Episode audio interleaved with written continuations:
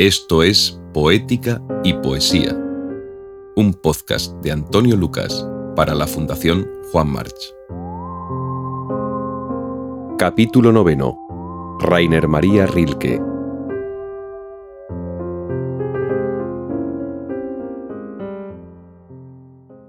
Rainer María Rilke nació con el nombre de René y hasta los cinco años su madre le vistió con trajes de niña incapaz de aceptar la muerte prematura de la hija mayor.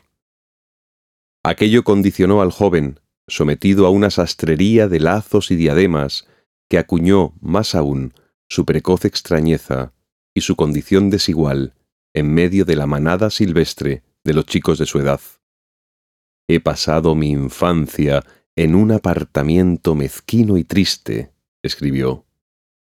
Así que los primeros compases de su vida fueron, irremediablemente, un camino de confusión hasta liberarse del deseo materno y hallar su propia realidad, que no fue otra que encontrar el nombre con el que quería estar en el mundo y el de hacerse sitio en su identidad original de varón.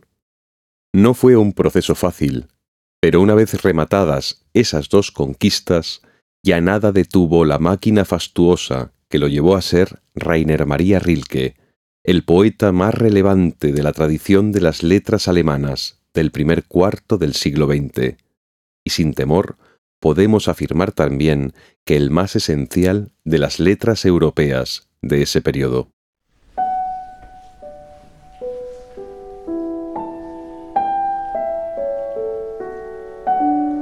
Rilke pertenece además a la generación de mujeres y hombres que asiste al hundimiento del imperio austrohúngaro, perdiendo así otro referente principal, el del territorio. Todo esto predispone al poeta a una búsqueda incesante de sentido desde muchos frentes, teniendo como meta primera y última la poesía, el espacio desde el que no sólo construirse, sino desde el que planificar un mundo de acción y en acción donde la escritura y el lenguaje revelado es el único testimonio de la verdad. Nació en Praga en 1875, hijo de un militar frustrado que trabajaba como oficial ferroviario y de una madre atravesada, además, de delirios de grandeza. Por esos mismos deseos de ocupar un puesto más alto en la escala social, ella abandonó pronto a la familia para hacerse sitio entre la burguesía de Viena. Ese complejísimo entramado familiar es el humus que modela, definitivamente, al poeta, y lo enfrenta además a una realidad de la que intenta escapar desaforadamente desde su juventud. Empieza así el primer desarraigo absoluto, con la certeza de que su destino está en otra parte. En 1886, Rilke ingresa en la Escuela Militar Secundaria de St. Polten, a la que recordará después como el abecedario de los horrores. Estuvo cinco años hasta que algunos problemas de salud le permitieron salir para entregarse, ahora sí, al estudio y a los primeros poemas. Pronto destacó no sólo como un ser impar, sino como un estudiante voraz, lúcido, empeñado, sobresaliente. Pero en Rilke está ya la molécula de la transhumancia, la fuga como apetito, el movimiento continuo como reposo del sentir y del pensar. En 1891 aparece su primer poema publicado. Está en las páginas de la revista Interesante Blast de Viena y recogido después en el libro Vida y Canciones en 1894. En la capital austríaca estudia literatura e historia del arte. Un año después se traslada a Praga para estudiar filosofía y en 1896 regresa a Múnich, donde la vida de Rilke empieza a tomar sentido, velocidad y senda. Así demarca el espacio vital del poeta Antonio Pau, jurista, biógrafo y traductor. El propio nombre de Rilke, no ya su vida, sino el nombre mismo de Rilke, tiene algo de mítico y es probablemente por esa eh, inmolación que Rilke hizo de su vida en aras de su obra. Es difícil imaginar otro caso en toda la historia de la literatura de alguien que sacrifique su vida por algo tan intangible como un puñado de poemas que estaba convencido que él tenía que hacer. Él sabía que estaba llamado a desarrollar una determinada tarea poética y hasta que no la culminó, no murió. En este sentido, podemos entender a Rainer María Rilke desde el fetiche del poeta abducido por una vocación total, pero también como el hombre radical que hizo de su desagrado ante la realidad un territorio fortificado, donde habitaba él con sus demonios, con princesas, duquesas, marquesas y baronesas, a las que fue enamorando de golpe, con una mezcla de pasión por el arte y fracasos de vida. Rilke es una de las encarnaciones de la poesía, alguien que supo hacer del poema un cobijo, una luz nueva, un egoísmo y una herramienta para alcanzar un mecenazgo de alcobas dispersas. Todo fascinante, pero todo siempre un poco pasado de revoluciones, por cuanto tiene esta actitud de leyenda hecha de sombras. Su vida, la vida de Rilke, podría escenificarse con signos y símbolos, sin entender su afición por la aristocracia, su nudo de pasiones, sin la potencia de su narcisismo sin su propensión a lo simbólico, sin comprender la extraña relación que establece con lo divino y con los laberintos de la fe, no se puede comprender a Rilke. Es un hombre desclasado, distante, contradictorio y voluntariamente inadaptado al mundo que le tocó vivir. Es decir, su camino es, por elección, de desdicha y tenacidad.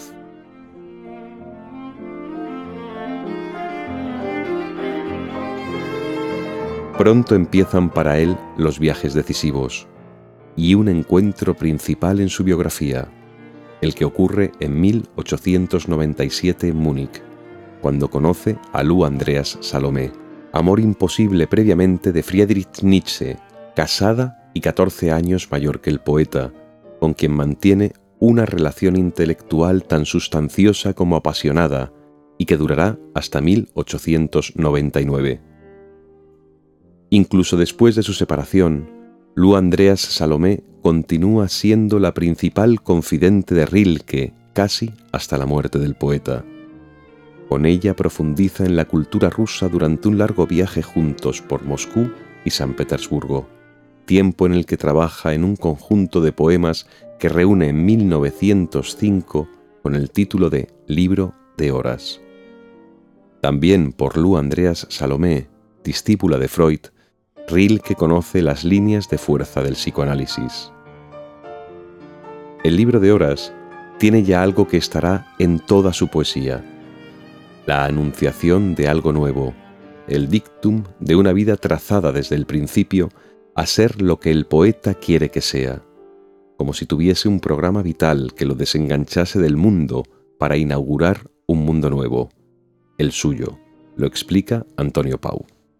Hay un poema del libro de horas muy curioso, porque esto es muy frecuente en Rilke, que anticipe lo que va a suceder. Debía ser muy, muy fiel a sí mismo, porque en este poema, un poema que no tiene título, que está en el libro Adviento, y por tanto es el primer libro que publica, dice ya cómo va a ser su vida.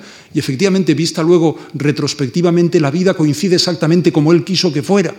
Este es un fenómeno muy frecuente y lo vamos a ver alguna vez más, como cuando va a empezar una nueva etapa de su evolución poética, la anuncia en un poema. El poema dice así, Esta es mi lucha, consagrado al anhelo de andar errante a través de los días, y después, fuerte y grande, con mil filamentos de raíces, afianzarme hondamente en la vida, y a través del dolor, madurar lejos de la vida, lejos del tiempo.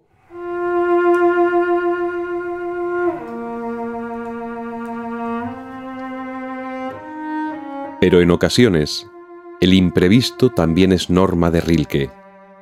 En 1901 se casa con la escultora Clara Wetzhoff, a la que conoce en la colonia de artistas de Worpswede.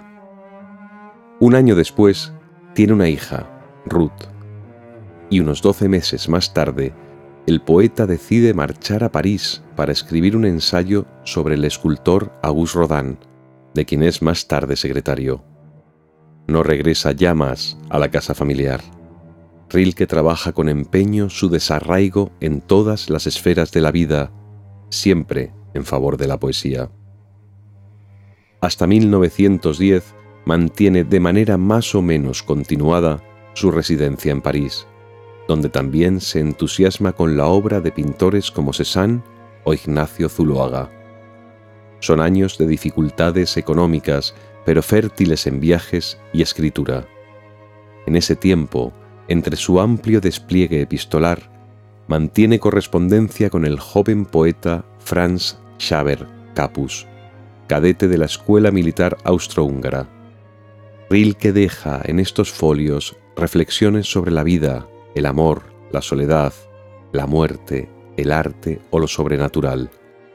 Saldrán a la luz como libro póstumo en 1929 bajo el título de Cartas a un joven poeta, y hoy es un intenso y emocionante testimonio de devoción y creación poética.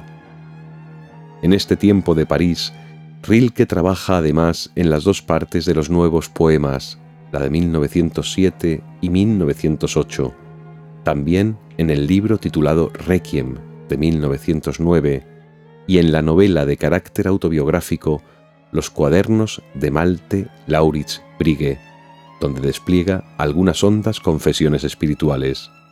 De esta mercancía habla Antonio Pau. De estos libros de la primera etapa quisiera destacar eh, tres aspectos. En primer lugar, el sentido profundamente respetuoso que Rilke tenía de las cosas. En segundo lugar, su peculiar religiosidad. Y, en tercer lugar, su sentido de la muerte personal.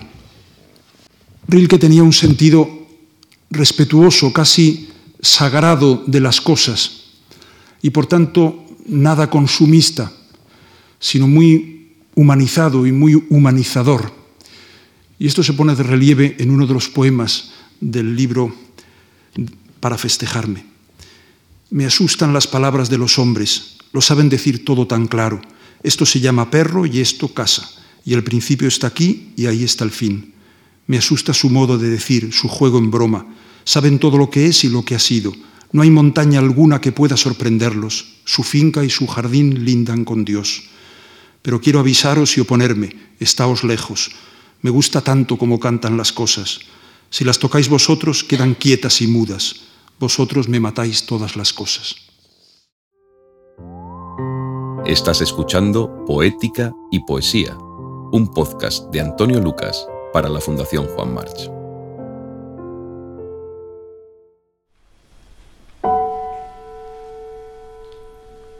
Tras publicar los cuadernos de Malte Lauritz Brigue, Rilke sufre una crisis creativa que se extiende más o menos durante una década. Este es el momento más errático de su existencia, el más dubitativo, el más íntimo y diletante. En 1912, por carta a una de sus protectoras, la princesa María von Tunzun-Taxis, expresa su interés por conocer España. La princesa von Tunzun-Taxis le había dado cobijo en el castillo de Duino semilla de las elegías. En esta carta dice, solo tengo un anhelo, ir a Toledo. Y en noviembre de ese año emprende un viaje que tiene mucho de revelador para él. Toledo, claro, es la primera parada.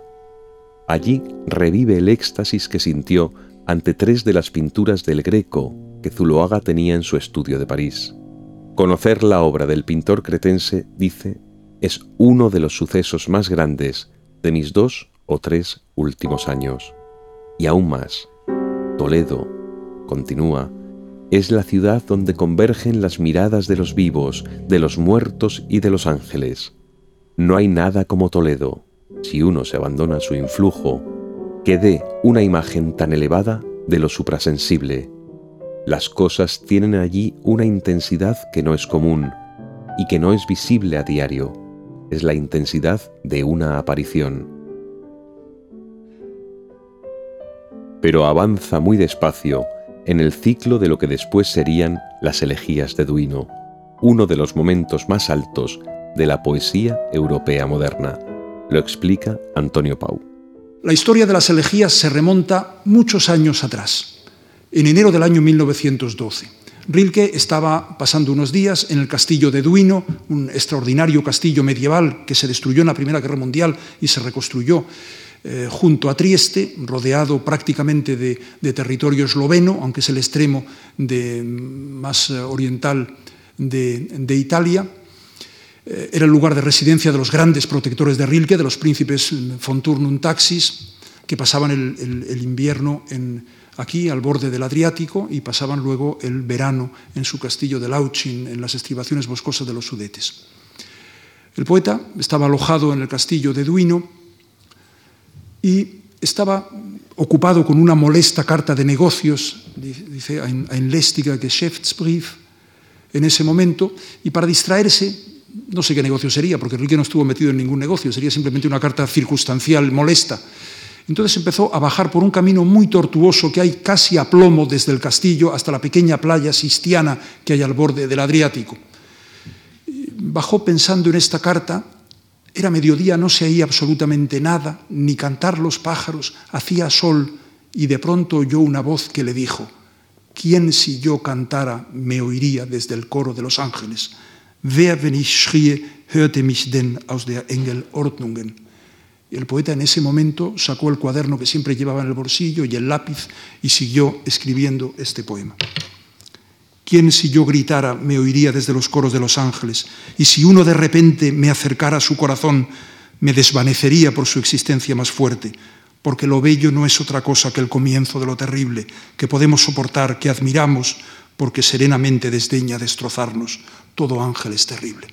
Volvió a subir, contestó la molesta carta de negocios y por la noche ya había escrito la primera y una gran parte de la segunda elegía.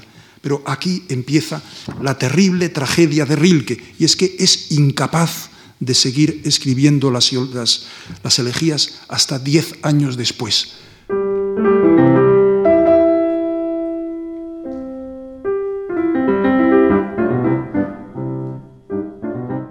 En ese deambular inagotable, Visita también Córdoba y Sevilla, pero es en Ronda donde decide instalarse un par de meses. En la ciudad serrana siente de nuevo el flujo de la poesía. En Ronda trabaja en la sexta de las elegías, pero trabaja, sobre todo, en escuchar el pulso de la vida, en escucharse a sí mismo, ese vacío suyo del que espera el momento de escapar para volver de nuevo a nombrar las cosas. Lo explica Francisco Jarauta. Parece que este decir las cosas es justamente el trabajo al que toda la poesía tiene que reconducirse. No tiene que invocar la unidad originaria, el gen Caipan, sino que tiene que descender como Cézanne en el camino de este nombrar las cosas. La dificultad estaría finalmente en esta relación entre lo que por una parte había sido la tarea de la Dichtung y esta metamorfosis que tiene en la obra de Rilke.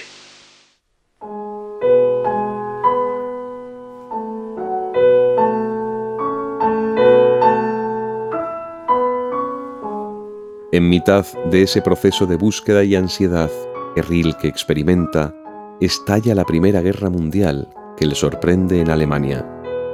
Pasa la mayor parte de la guerra en Múnich y al ser llamado a filas, vive una de las peores experiencias posibles, hasta que algunos amigos influyentes logran librarlo de servir a la guerra.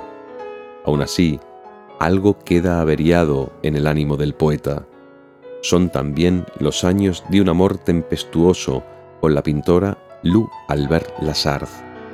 Acabada la contienda y aún sin encontrar la corriente alterna de la poesía, el 11 de junio de 1919 viaja a Zúrich con la excusa de impartir una conferencia.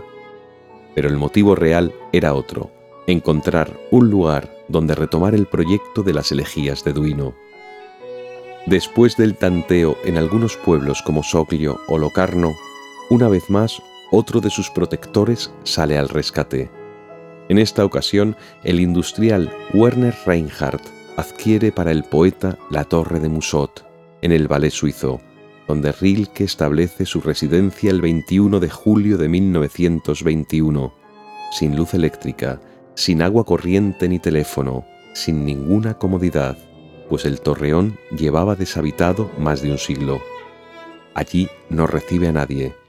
Iba más allá en el aislamiento necesario.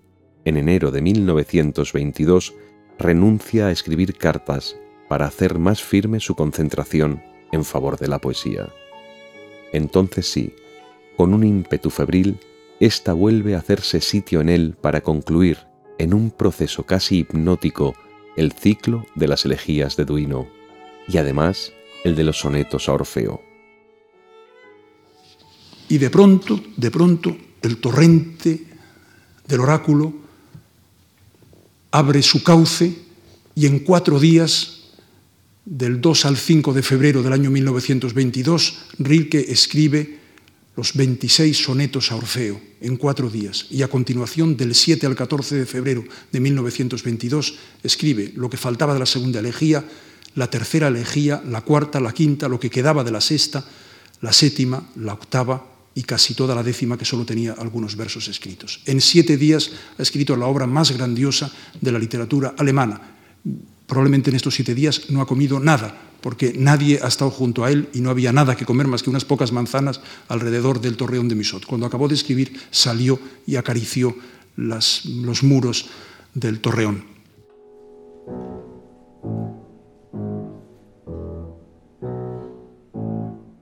Rilke tiene 48 años. Está exhausto y de algún modo seguro de que la alta misión de su obra empieza a estar concluida. Es entonces cuando siente los estragos de una leucemia.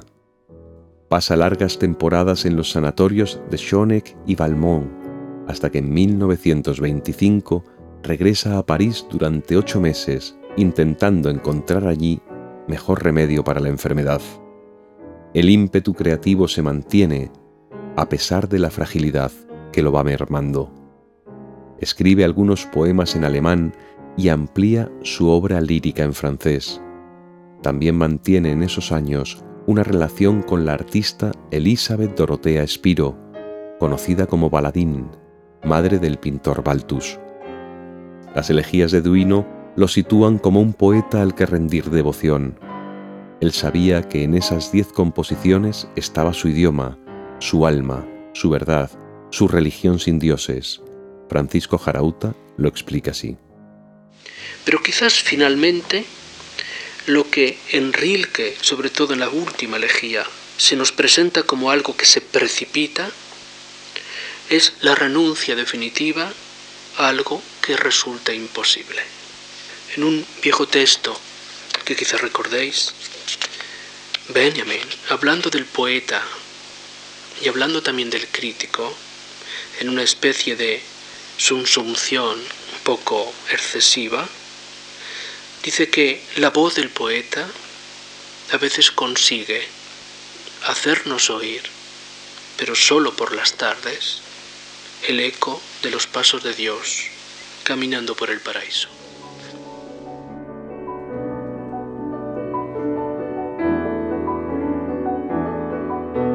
La poesía no podrá nunca redimir el tiempo, y la muerte es siempre la última y necesaria cita.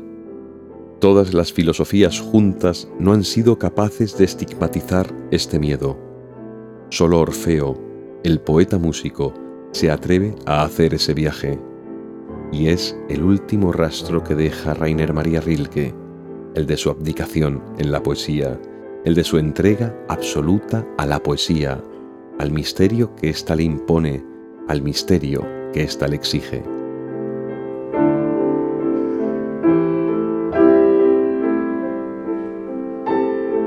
Su historia acumula la épica urgente y prematura de los hombres que bracean contra la fuerza de la corriente, de los seres tocados por el inapelable destino de la poesía. fallece de leucemia en el sanatorio suizo de Balmont el 29 de septiembre de 1926 y es enterrado el 2 de enero de 1927 en el cementerio de Rarón, localidad del Valais. Tiene 51 años. No saber vivir más allá de sí mismo, esa fue su conquista.